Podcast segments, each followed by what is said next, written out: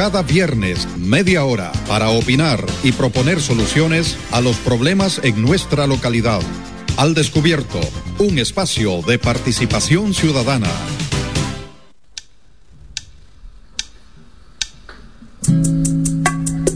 Cuando pienso mi alma buena, bajo el sol de libertad. ¿Qué tal? ¿Cómo les va? Siempre es un gusto encontrarnos en esta mañana, después de ese día lluvioso que se vivió en la ciudad de Camuapa y sectores vecinos. La lluvia estaba pareja y fuerte, además. Pude ver en redes sociales cómo la gente escribía que había pasado una noche fría, seguramente por toda la humedad que había quedado en el ambiente.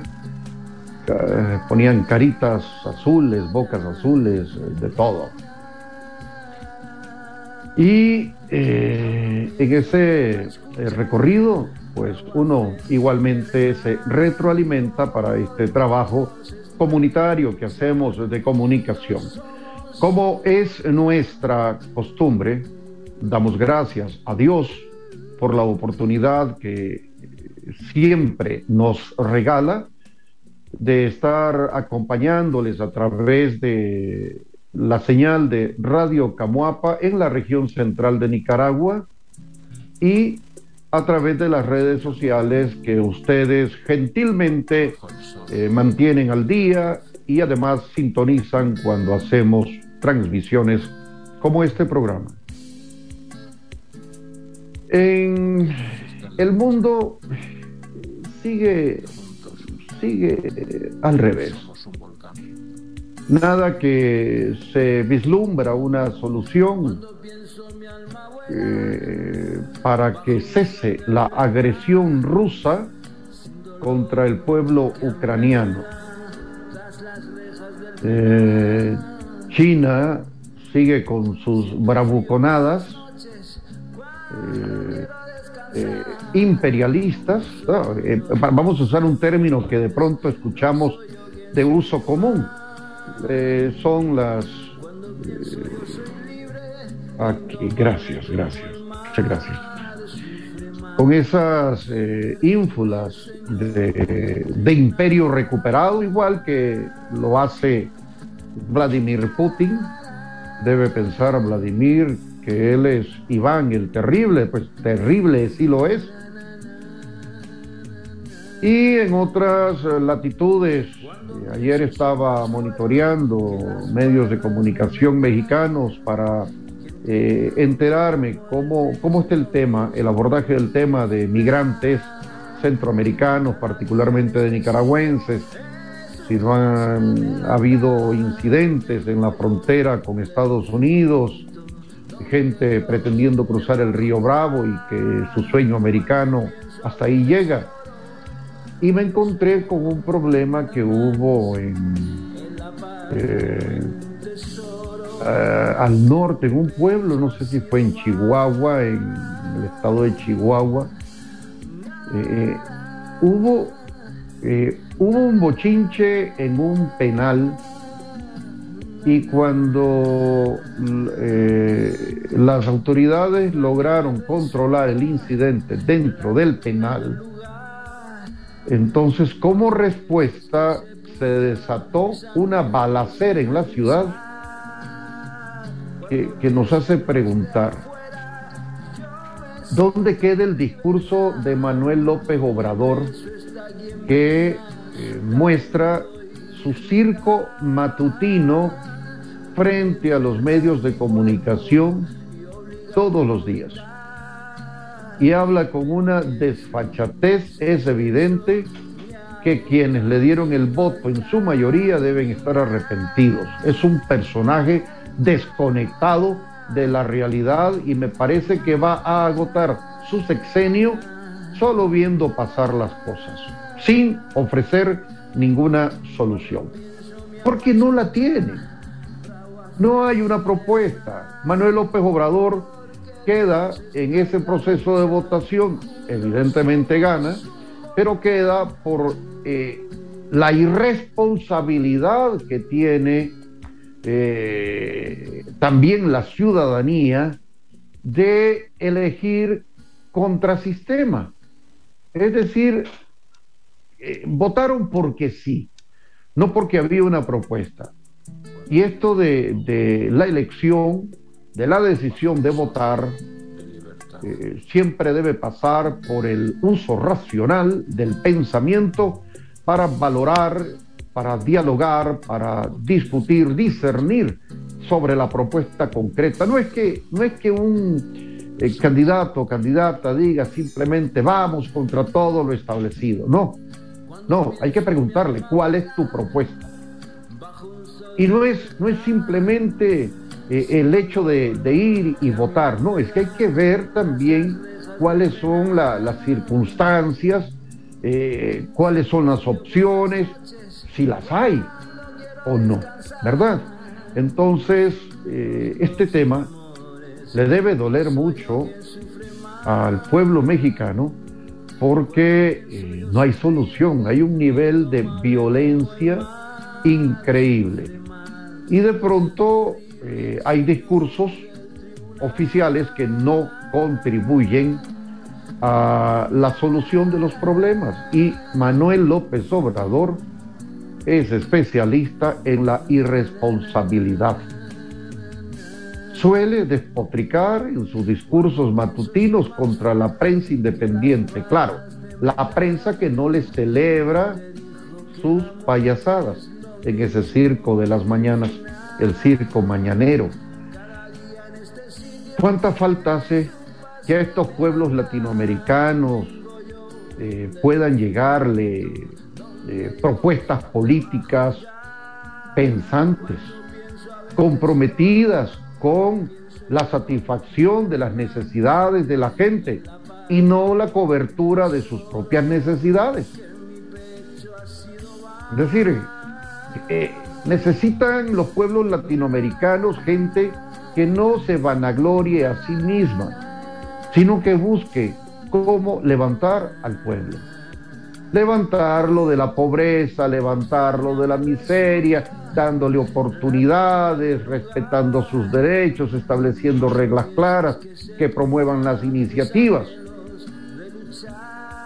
Y hablaba un día de estos con, con una amiga es profesional, y me decía ella con mucha tristeza, y, se notaba el quebranto en su voz, dicen que estoy emprendiendo. Ay, qué bien, felicidades. ¿Cuáles felicidades? aunque el trabajo que hago es digno, pero estoy pasando de ser una profesional a pelar naranjas.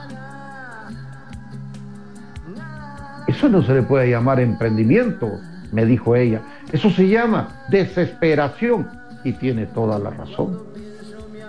Es un acto desesperado porque la gente necesita comer, la gente necesita generar ingresos, la gente necesita, pese a las dificultades, mantener cierta actividad que le permita sobrevivir y en muchos casos será supervivir que ya es más difícil que lo anterior. No le podemos llamar emprendimientos a, los actos desesperados de la gente y, tampoco se puede celebrar desde la oficialidad ese tipo de decisiones. Va, más bien debería generar una preocupación en las autoridades como una alerta que les indique que hace falta un plan integral de atención a las necesidades. Hacen falta políticas públicas. Pero claro, eh, cuando no se escucha, cuando se cree tener la razón y se desprecia la participación de la ciudadanía y los aportes de, de distintos sectores, se comete con mayor facilidad el error. Y claro, habiendo cometido un error, únicamente eh, quien asuma la responsabilidad, eh, es difícil que haya un reconocimiento de esa responsabilidad y lo que hay es un silencio, si no es que hay discursos en sentido contrario que traten de pintar como algo exitoso aquello que fue un fracaso. Hablaba hace un par de meses con una especialista centroamericana en administración pública y me decía ella que entre tantos problemas que pueden eh, marcarse en los pueblos latinoamericanos, pero hablando particularmente en las administraciones públicas de los pueblos latinoamericanos, está la falta de planificación. Hay gente que llega al espacio de la administración pública sin saber para qué jodido llega ahí. Es decir, en términos de administración pública, porque en otro sentido saben lo que van a hacer. Ah, van a ocupar un puesto público, van a vivir la dulce vida y van a pasarla bien mientras dure. Ah, ¿Cuánto dura la felicidad? Bueno, la felicidad eh, dura mientras dura, dura. Así, así me lo, me lo explicaron también una vez con esa filosofía popular que la gente suele eh, mostrar eh, en la vida cotidiana. Pero estos pueblos, eh, si hicieran lo correcto, no habría necesidad de emigrar por ninguna razón, ni por los conflictos políticos, ni los conflictos societarios, ni tampoco por buscar oportunidades que bien podrían construirse con planificación dentro de sus propios países. Esto. ¿Esto se puede? Sí se puede. Claro que se puede.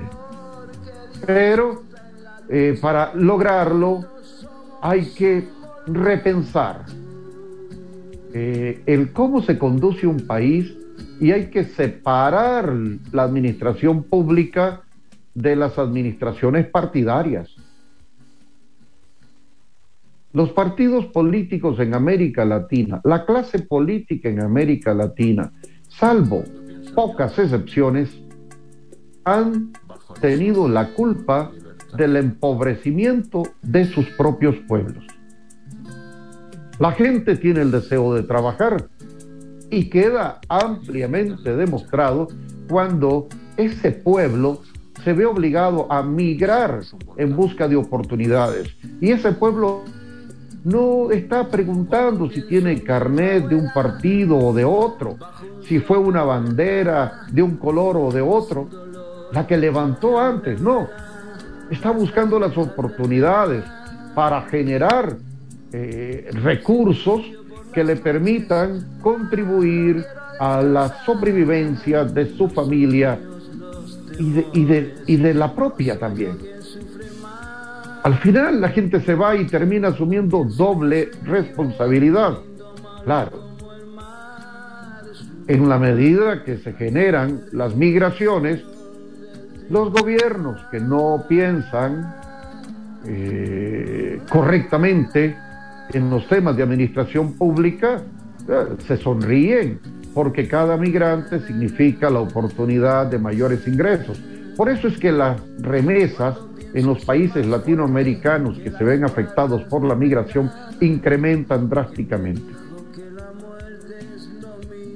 Se calcula que en Nicaragua las remesas sean sustancialmente mayores que las del año pasado. Vamos a esperar cómo cierre el año para presentarles esos datos que ya se cuentan en miles de millones de dólares de remesas. Si no me equivoco, el año pasado fueron 2.400 aproximadamente millones de dólares. Eso es un platal. ¿Qué rubro, qué actividad económica dentro del país tiene la capacidad de producir eso? Ninguna. Claro, y esta fuerza de trabajo que se va, que se pierde además de la actividad económica local, eh, termina subsidiando todo aquello que no se puede lograr desde la administración pública. Y eso es terrible. es terrible. Y es lamentable. Pero esto se logra mejorando eh, las fórmulas de trabajo, las fórmulas de convivencia, eh, en fin, eh, revisando ese contrato social que se tiene al interno de cada país para saber por dónde hay puntos débiles que merezcan ser fortalecidos, cambiados, mejorados. Y dicen que, eh, próximamente, en noviembre, eh, aquí en Nicaragua vamos a tener un proceso de votaciones. Me pregunto yo, ¿y, será que va a haber, vamos, verificación? ¿Será que se va a conocer en algún momento el calendario eh, electoral, como le llaman? Eh, de manera oficial, porque por ahí se, se, escucha y se ve en redes sociales. Ustedes pueden ver en redes sociales que eh, militantes del partido de gobierno eh, y militantes del PLC están promoviendo una verificación. Lo que yo no entiendo es que no habiendo una convocatoria oficial, eh, ¿por qué ocurre eso? Eh, ¿Acaso no corresponde eh, como correcto proceder, anunciar, promover una campaña masiva a través de todos los medios de comunicación? Invitando a la gente para que pueda verificarse y que se le explique además cuál será la metodología para esa verificación. Unos dicen que eh, unos hablan de este fin de semana y otros hablan de finales del mes. Pero no entiendo. No entiendo. Yo creo que aquí hay que animar a las autoridades de la materia para que publiquen, para que lo publiquen. Si no, ¿cuál, es, ¿cuál será el resultado que esperan? Ninguno. Si las cosas no se comunican adecuadamente, se generan posteriores dificultades que nadie está deseando. Vamos, salvo que alguien diga que en Río Revuelto tendrá ganancia de pescador.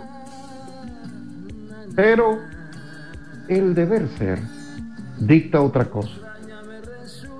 Yo no sé si habrá alguien eh, que tenga la capacidad o la desfachatez de decir que, que no es necesario, que no va a ser necesario.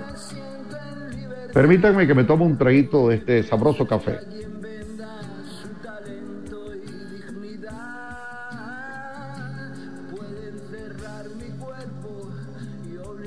Uno, tres traguitos de café.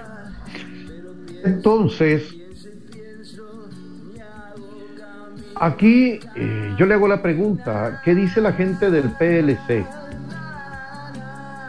Ayer eh, consultaba a alguien y y, de hecho que sentí, me, dio pena a mí porque sentí que la pregunta incomodó. Yo preguntaba por este tema. Eh, de hecho que las autoridades de los partidos no, quieren hablar de estos temas. Es que alguien tiene que hablarlos. Y alguien tiene que exigir que haya eh, mejor comunicación en este sentido. No puede irse a ningún proceso de verificación si no se anuncia con anticipación. Pierde su validez. Pierde su validez. Y el, el Consejo Electoral en sus estructuras locales, departamentales, nacionales, tienen la obligación de compartirle a la gente la información exacta. Y los medios de comunicación debemos estar, incluso, ve, no me paguen, de gratis les paso cuando tengan listo o cuando tengan a bien publicar el calendario electoral, se los pasamos de gratis. Vamos a aportar, se los pasamos de gratis pero se necesita que la información fluya. Acuérdense que está la ley 621. Y, y acuérdense también que la gente tiene derecho a recibir información. Vamos, es un asunto de, recordar que existen esos derechos para entonces proporcionarle a la ciudadanía a través de todos los medios posibles la información que le permita eh, hacer uso de sus derechos. Sencillo. Ven cómo los medios de comunicación podemos contribuir y lo hacemos positivo, en sentido constructivo. Y nadie tiene que arrecharse eh, porque estemos haciendo esta observación. Absolutamente nadie. Eh, por ejemplo, yo le digo a la gente del PLC en Camuapa, hombre, aquí está a ver, ¿qué manejan ustedes? Hay disposición. ¿Será que podemos hablar de estos temas? O le pregunto a la gente del frente, pues, ¿será que eh, en la Secretaría puedan tener la oportunidad de, contarnos eh, cómo es el asunto? ¿Eh? Hemos buscado eh, alguna publicación oficial y no, no, no la hemos encontrado.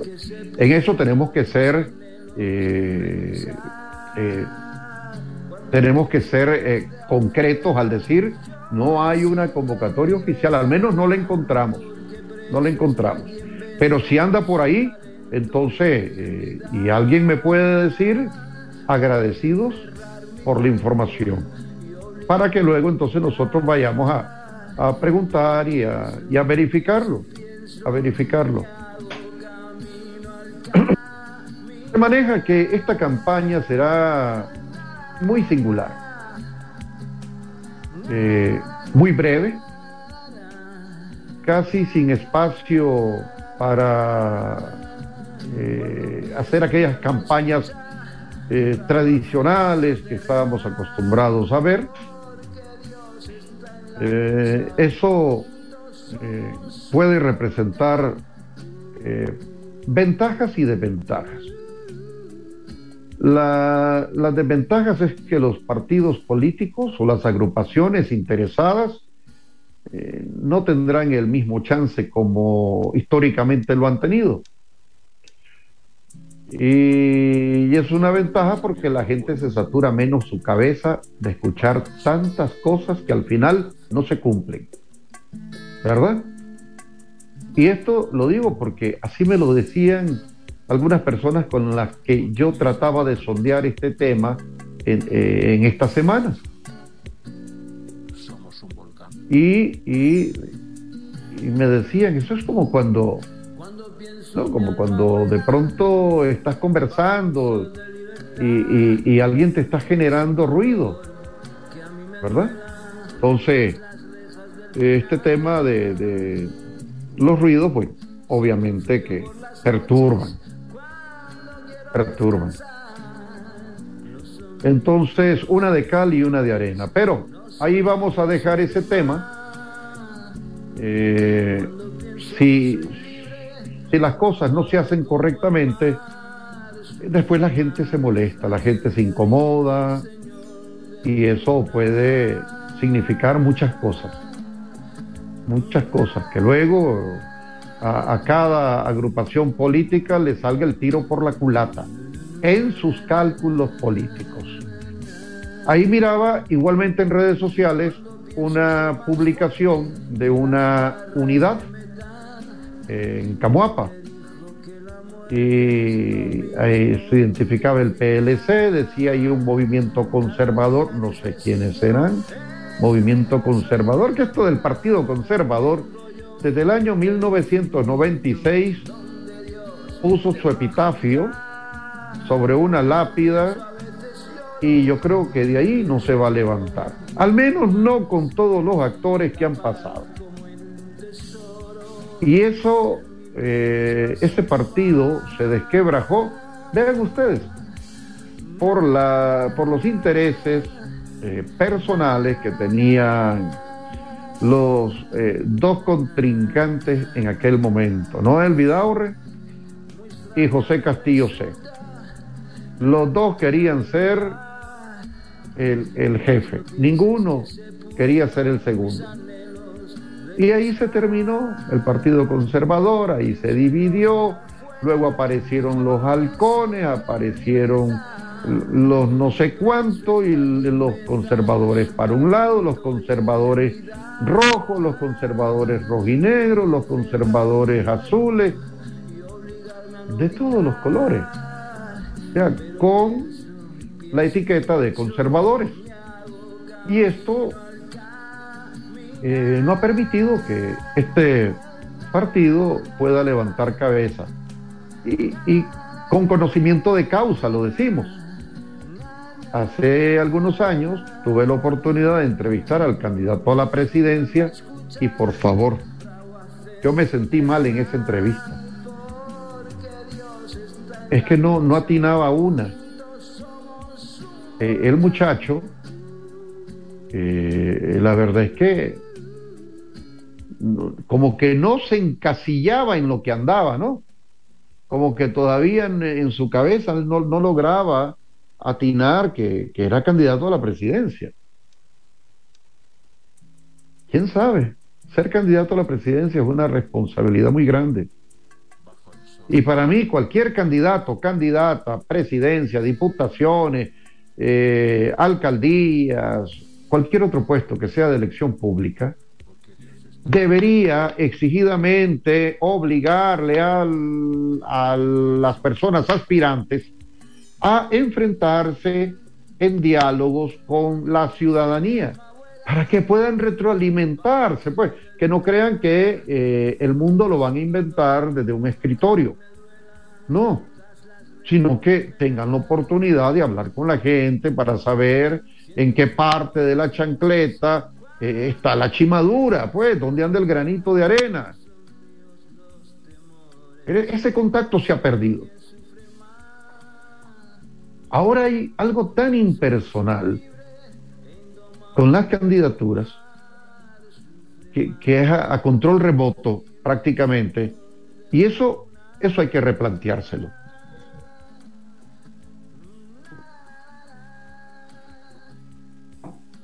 Hay que replanteárselo. Ayer eh, se conoció de, en qué situación está eh, Monseñor Rolando Álvarez en la curia arzobispal en la ciudad de Matagalpa. La semana anterior, eh, el lugar fue sitiado ha habido un despliegue policial enorme, descomunal, desproporcionado. Pregunto yo, ¿por qué no conocemos de operativos semejantes eh, en, qué sé yo, ah, van a, a hacer quiebres espectaculares, combate a las drogas, eh, de pronto eh, desarticulación de, eh, bandas delincuenciales, de las que andan robando en algunos pueblos, desarticulación de las bandas de avigiato. Salió un comunicado la tarde del viernes pasado, asumiendo que Monseñor Álvarez estaba siendo investigado y que a las personas investigadas se les retendría en su domicilio. Es decir, eh, no puede salir. figuras jurídicas eh, semejantes al arraigo, es decir, se arraiga la persona, no, no se le permite salir de ahí. Rodeado, antimotines, perímetros, drones, no sé, es un obispo el que está ahí, pero, pero es decir, no tanto por, por el hecho de ser obispo, es una persona acompañada con otras personas. Y lo que están haciendo, por lo que vemos, es rezando. Rezando. Y este es el video que publicara ayer Monseñor Rolando Álvarez. Me parece interesante compartirlo porque hay gente que tiene el interés de saber cómo está su estado de salud. Eh, si el control me le da play al video, por favor. Para que y ellas me han manifestado que todas sus plegarias y sus oraciones están puestas en el corazón de Santa Clara, subiendo a los cielos, por nosotros que nos encontramos aquí reunidos y retenidos ya en el octavo día que cumplimos hoy. Hoy día de Jesús sacramentado. Porque la vida de nosotros once que estamos en nuestra curia episcopal de Matagalpa, en el corazón de ella que es la capilla de las Mercedes donde está Jesús sacramentado, nuestras once vidas están en las manos del Señor estamos en las manos de Dios. Queremos hacer solamente su voluntad y queremos darle gloria a Él. La gloria a Él, al Padre y al Hijo y al Espíritu Santo por los siglos de los siglos, siempre. La gloria a la Santísima Trinidad. La gloria para Dios la glorificación para Él. Él es el único Señor ante el cual nuestras rodillas se postran, nuestros rostros se inclinan y nuestros labios proclaman su señorío. Nos encontramos, gracias a Dios, bien de salud, viviendo en comunidad, viviendo en familia, rezando, celebrando la Eucaristía, compartiendo entre nosotros, dialogando, conversando, con fuerza interior, con paz y serenidad en el corazón, con una alegría en la conciencia que solo puede proceder de Dios. Es una paz, fuerza, serenidad y alegría sobrenatural. Estamos experimentando un retiro en la presencia del Señor. Todo concurre para el bien de los que aman al Señor, dice el apóstol San Pablo. Y nosotros estamos convencidos totalmente que todo ocurre para nuestro bien, porque Dios nos ama y porque nosotros le amamos. Queremos agradecer las eh, miles y miles de plegarias que ustedes siguen elevando por nosotros. Los ayunos, las penitencias, las mortificaciones, el Santo Rosario a la Virgen, el Santo Rosario al Espíritu Santo, la coronía, la Divina Misericordia, la oración a San Miguel Arcángel, las congregaciones religiosas que oran por nosotros mañana, tarde y noche, en fin, todo el pueblo santo fiel de Dios, católicos y no católicos. Gracias, hermanos. Dios les bendice. Es de ahí que procede toda nuestra fuerza, todo el poder que recibimos de Dios. Bien, eso es lo que ayer publicaba Monseñor Rolando Álvarez. Yo no tengo el honor de conocerle personalmente, eh, sí tenemos amigos en común y conozco referencias de Monseñor Álvarez desde el año 98, más o menos, 97. Eh, y lo que he podido escuchar de él son siempre maravillas. ¿Verdad? Y, que conste que yo, yo he sido, yo he tenido un, ojo crítico constructivo también para las cosas que en algún momento yo mismo he dicho eh, no funcionan bien eh, con algunos sacerdotes. Y ya ustedes lo conocen, porque a estas alturas, oyéndome hablar bien de Monseñor Álvarez, algunos aquí en Camoapa podrían estar diciendo, y se le olvidó a Juan Carlos cuando ellos publicaban. No, no se me olvida. No, no se me olvida. No. No se me olvida. Como no se me olvida lo que relacionado a esos casos, me decían personajes de Camuapa, ¿verdad? Pero hay unos personajes en Camuapa que son hipócritas. Hipócritas en todo el sentido de la palabra. Es más, eh, hay un poema que, yo titulé Hipocresía, eh, que, está prácticamente pinta a, una persona que olímpicamente tenía la facilidad de tomarse un café conmigo mientras hacía la guatusa bajo la mesa, pero esos son otros 100 pesos. Yo no tengo eh, el honor, y digo el honor porque se reconocen las palabras de Monseñor Rolando Álvarez, la estatura espiritual que tiene. Eh, escuchen ustedes, en esas palabras hay solamente amor, inspirado por el Espíritu Santo. No entiendo yo otra explicación.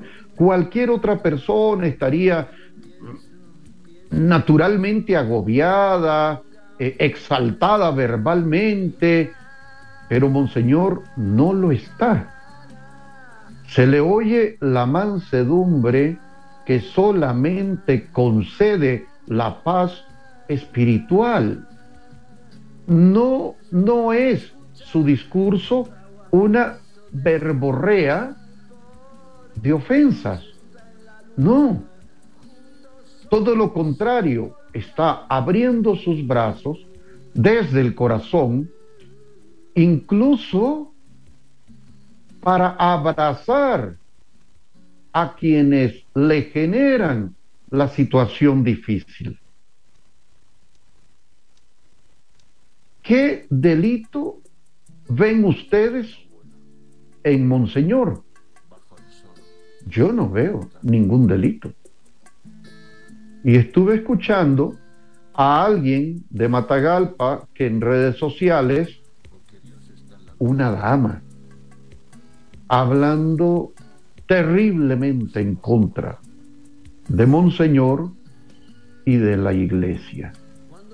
Pero sin argumentos, sin fundamentos, sin mostrar las evidencias.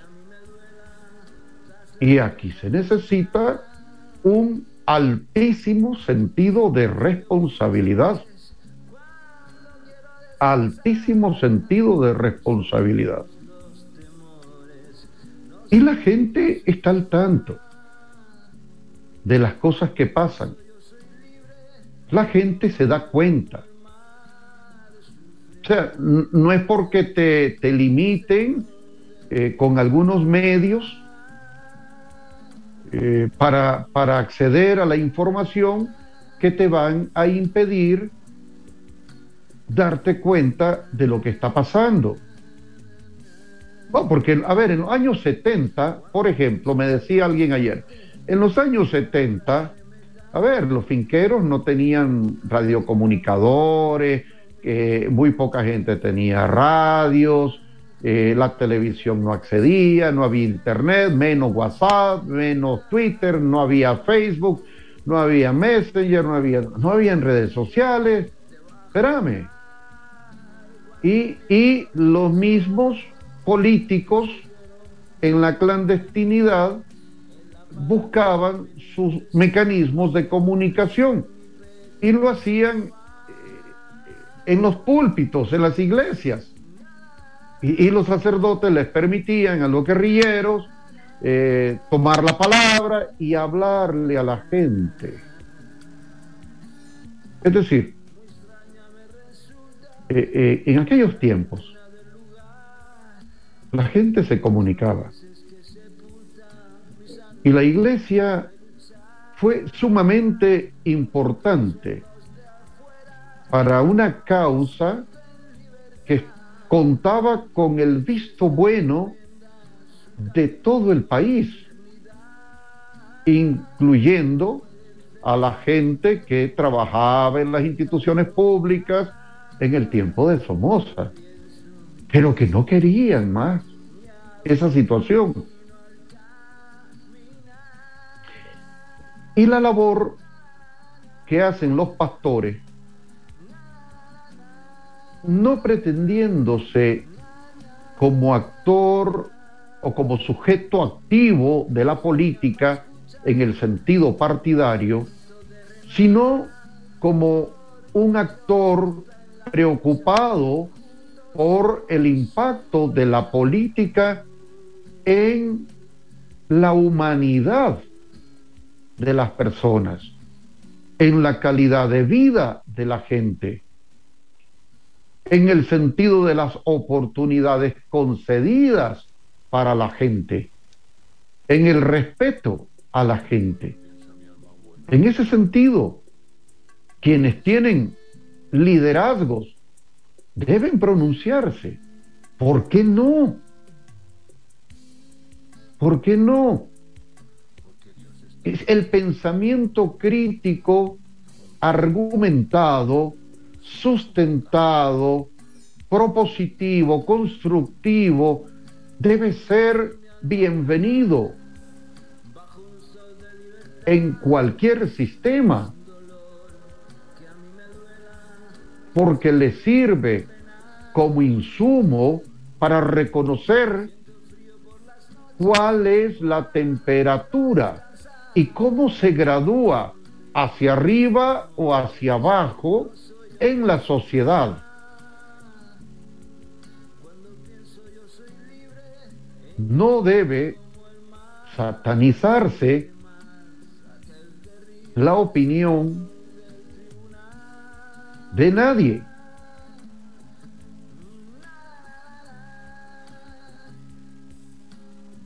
Ojalá que esta situación que está pasando Monseñor Rolando Álvarez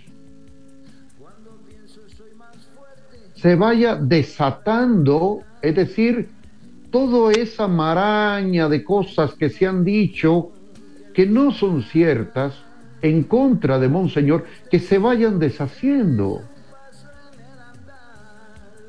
No es necesario enredar la madeja cuando el panorama está claro. No debe oscurecerse la claridad natural del día. De todas formas, como ayer, que pasamos eh, metidos en el clima lluvioso, cerrado, cielo cerrado, como dicen los aviadores, pero al final la tormenta tiene que pasar y el sol sale. Tarde o temprano el sol sale. Pero si se establece el imperio de la verdad, el imperio de la sensatez, el imperio de la bondad y la buena voluntad, esas madejas tienen que deshacerse. El cielo tiene que despejarse más rápido de lo que puede ocurrir de forma natural. No es necesario ¿Cuánto cuesta ese sitio policial en Matagalpa? Cuesta mucha plata. ¿Y se ve bien eso? No.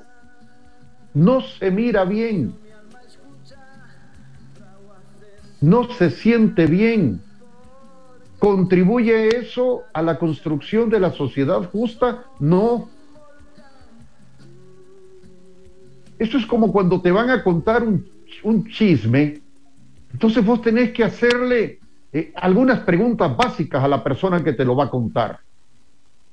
Le tenés que preguntar, ¿lo que me vas a decir es bueno para mí?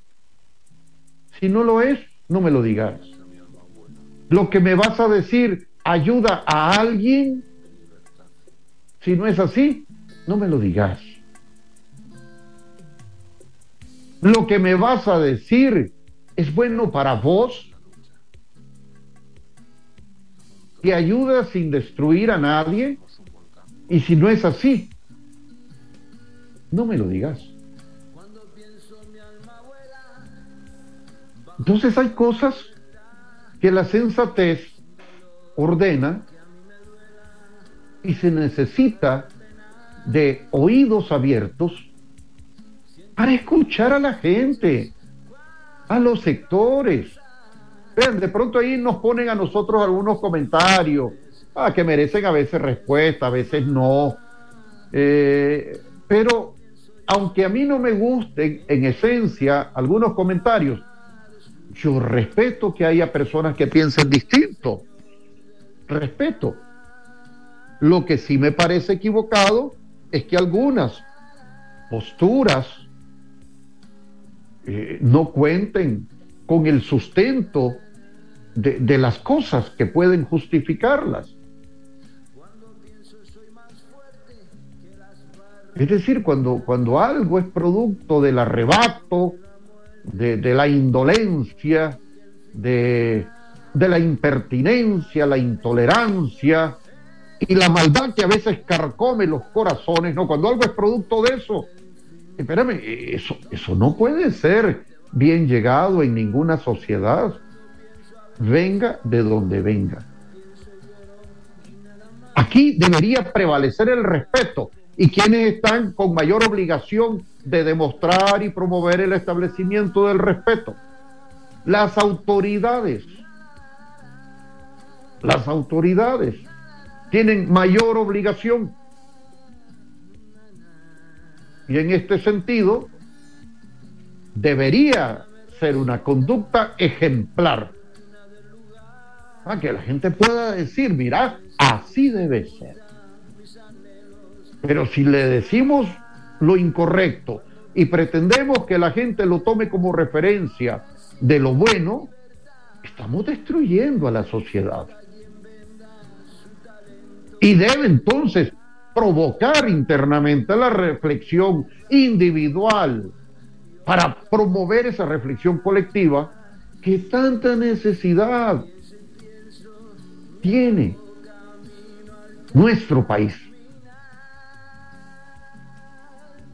O los amigos de acá de los partidos políticos en Camuapa van a decir que, no es cierto lo que estoy diciendo. ¿Ah? No, no, no, no. Probablemente podrán decir cualquier cosa,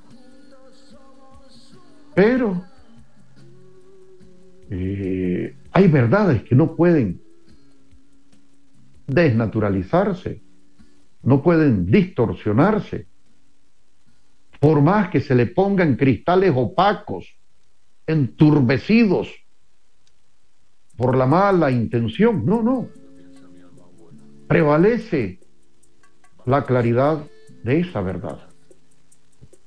Hace un par de años escribí un poema que eh, tiene solamente tres estrofas. Y, una de ellas me cala profundo cuando dice, quien se impone por las balas teme al roce de una flor a la luz y a las palabras y a la fuerza del amor. Y me quedé revisando esas cuatro líneas, cuatro versos pequeños. ¿Cuánta verdad dicen? Y no porque las haya escrito yo. No, porque, porque digo yo, es, a mí eh, la, la inspiración me usa como un instrumento para contar cosas. Me usa como instrumento para decir las cosas. Y esa es una gran verdad. Vean, el temor, ¿qué es el roce? ¿Qué, es la imposición por las balas? Es la fuerza, la sinrazón, la desmesura. Es, es tantas cosas. Y el segundo verso habla de la del roce de una flor. Es una flor. Es una expresión tierna de la naturaleza. Es la belleza en colores. Muchas veces la belleza en aromas, texturas, apariencias, inspiración. Es vida también.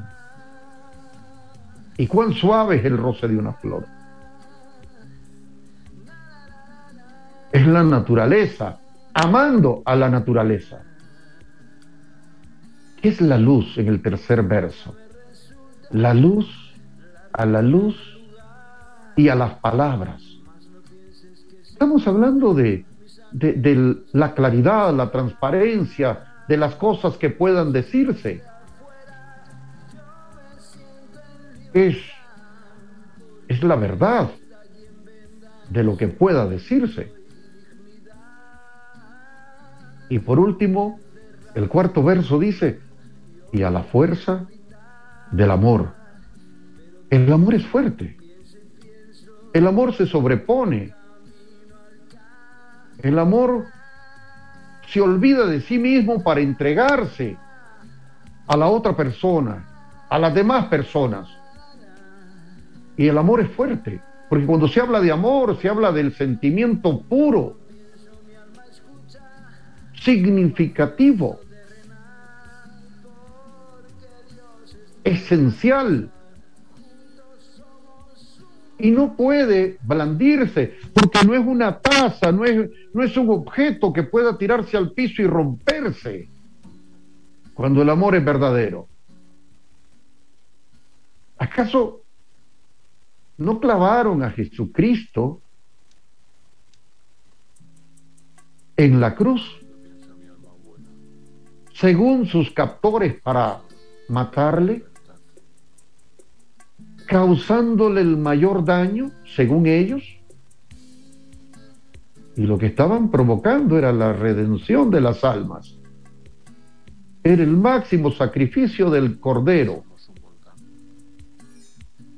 entregado por la redención de los pecados, por la salvación. Es una entrega por amor. Y esa entrega por amor prevalece por encima de la maldad de quienes estaban ahí procurando el mayor daño. Y esa fuerza, esa fuerza fue inquebrantable. Y para quienes asumen el cristianismo en el sentido adecuado, ejemplar de bondad, de misericordia y de amor al prójimo, se termina comprendiendo, sí, como lo dice esa canción también de fondo.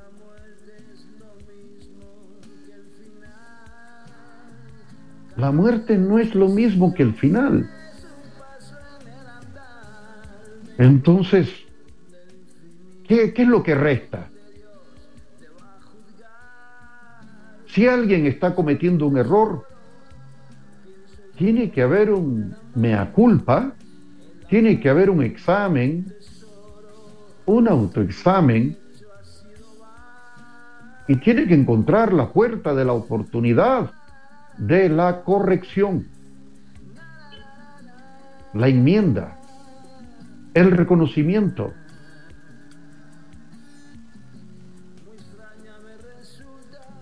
Y eso es lo que debe prevalecer. Y este comentario es por igual para unos y para otros.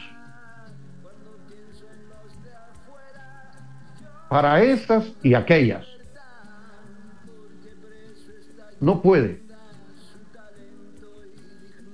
dársele espacio a ese primer verso que habla de la imposición de la fuerza. No sé si tenemos algún comentario, Gerald, sino para que vayamos despidiéndonos, por favor. Gerald. Bien, buenos días. Gracias, a todas las personas que están conectadas a esta hora de la mañana, escuchando la frecuencia 98.5. Y a todas las personas que nos escuchan a través de nuestras señales en Internet, tanto a través de www.radiocamuapa.com y por Facebook Live. Reina Elizabeth Borges dice, saludos, don Juan Carlos, le estoy viendo desde la comarca Montes Verdes, desde Finca Santa María. Pérez Silvia dice, buenos días, bendiciones, don Juan Carlos, le escucho en Quisaura. Saludos desde Miami, escribe Petrona Aragón. Heriberta Sandoval dice, hola, saludos. Imelda Mejía dice, Padre Dios Todopoderoso, cambia todos esos corazones de piedra por corazones de amor. Adelante, Juan. Gracias, Gerald, y gracias a nuestros amigos allá en Monteverde, Quisaura, pero en todas las comunidades del municipio de Camuapa también, en los pueblos vecinos, este vecindario que es la región central, la provincia ganadera, como decimos también en nuestra programación.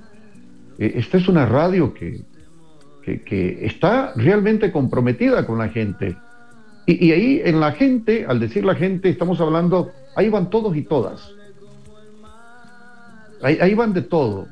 En esta radio no hacemos distinciones de ninguna naturaleza.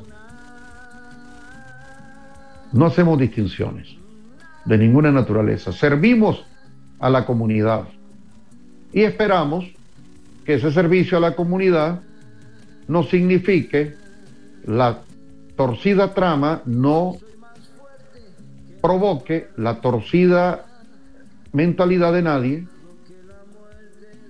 Ahí me contaron que hace un par de semanas alguien hasta se paraba de cabezas diciendo que, estaban buscando la forma de, de cerrarnos.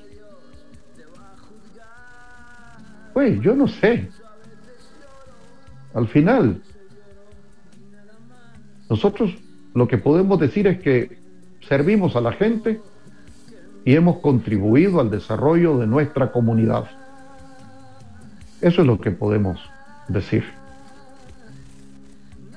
Y testigo de ello lo son todos ustedes, toda la comunidad. Y, no estoy haciendo distinciones sectoriales, digo toda la comunidad. Entonces, esta radio es la comunidad como la comunidad es a la radio. Radio Camuapa es la comunidad y la comunidad es Radio Camuapa. Y así eh, tratamos de, de caminar y de aportar. Hoy entiendo que hay una sesión, no sé si es ordinaria o extraordinaria, en la que se abordará el tema de las fiestas patronales.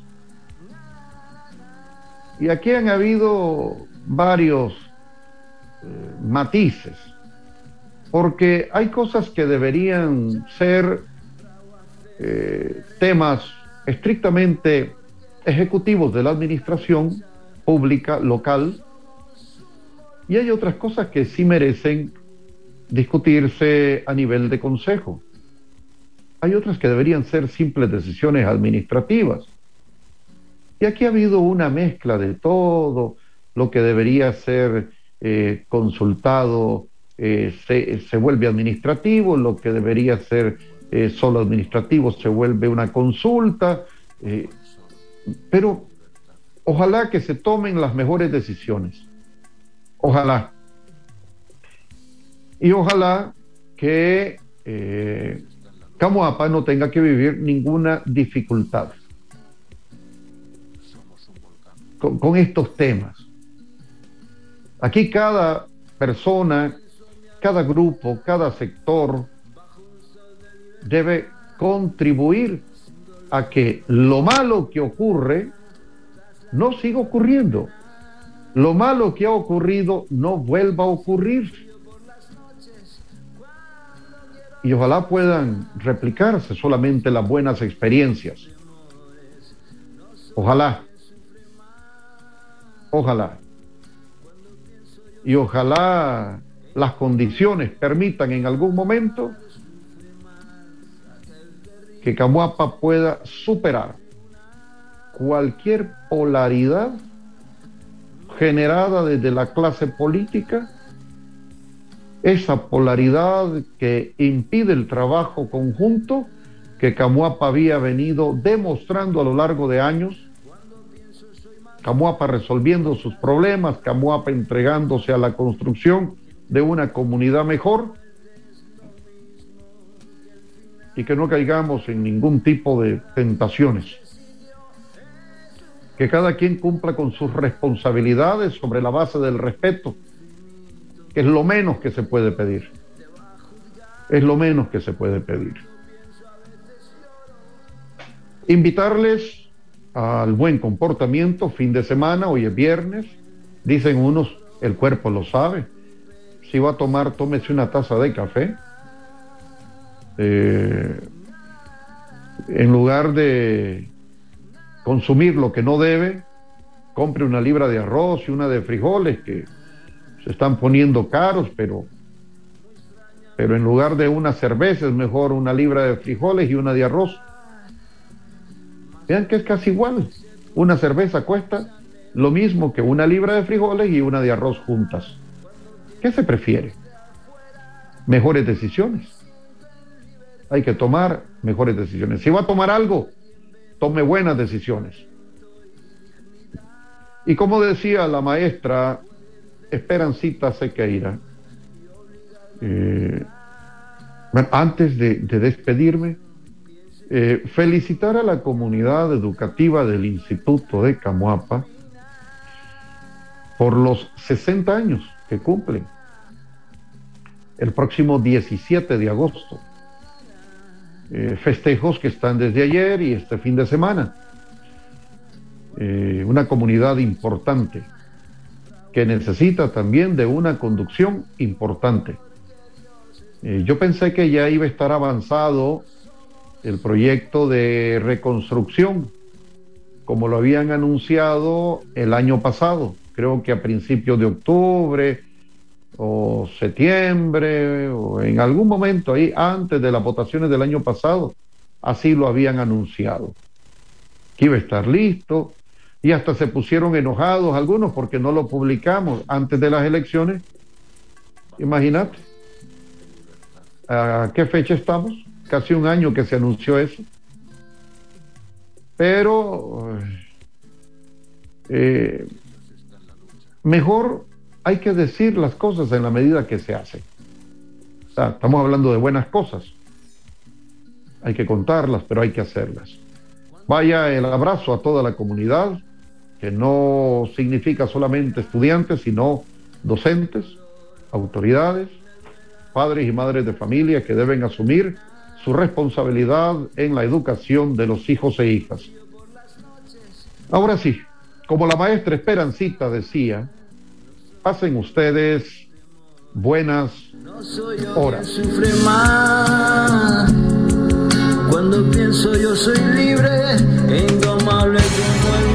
Hablemos al descubierto sobre los temas que interesan a la comunidad. Al descubierto, cada viernes, media hora, para opinar y proponer soluciones a los problemas en nuestra localidad. Al descubierto, un espacio de participación ciudadana.